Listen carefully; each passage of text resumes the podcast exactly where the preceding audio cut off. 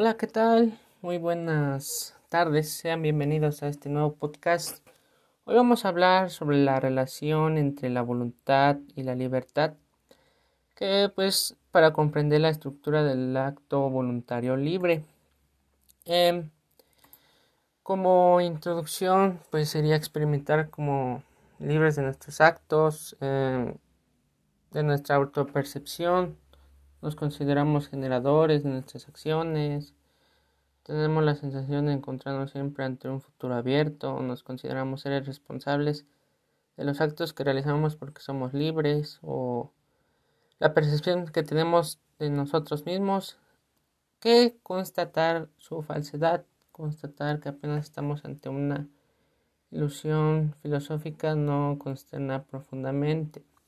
Y bueno, la relación entre la voluntad y la libertad para comprender la estructura del acto voluntario libre es que este concepto debemos saber que la voluntad y la libertad, pues la voluntad es la intención o el deseo de hacer algo, significa también libre albedrío y se utiliza también para referirse a un esfuerzo, coraje y determinación.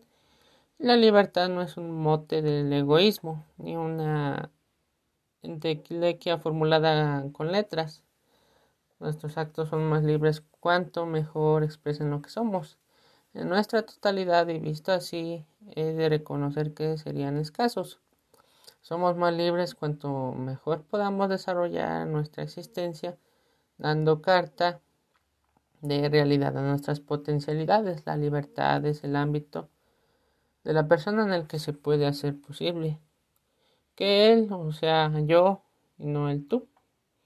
Eh, pues del hecho de pensar o percibir somos conscientes de lo pensado, de lo percibido, de los actos voluntarios que conforman una realidad distinta de la pensada o percibida es el acto libre.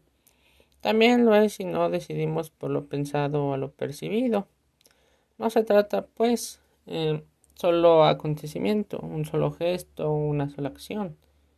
Se trata del encadecimiento de acciones y reacciones que decidimos determinen siendo reales, nuestra función neuronal o las circunstancias sociales, no es el proceso de pensar lo que lleva el acto en la decisión que tomamos sobre lo pensado. La, fuerza de voluntad libera a las personas en las cadenas de su propia debilidad, como son la pereza, el mal genio o la inconstancia. La libertad exige posición, es decir, mm, quien no logra dominarse a sí mismo tampoco es libre. La incapacidad de controlarse a sí mismo es la peor de las tiranías. Mm. Por esta razón la libertad no radica en la posibilidad de hacer lo que el individuo quiere, más bien la posibilidad de que querer sea dado sin necesidad alguna para él. El concepto de la libertad se vuelve un poco más abstracto y se entiende como la ausencia de la necesidad entre aquello que origina el querer y el acto de la voluntad, como lo surge la posibilidad de libre albedrío como facultad de obrar en base a la pura reflexión o elección.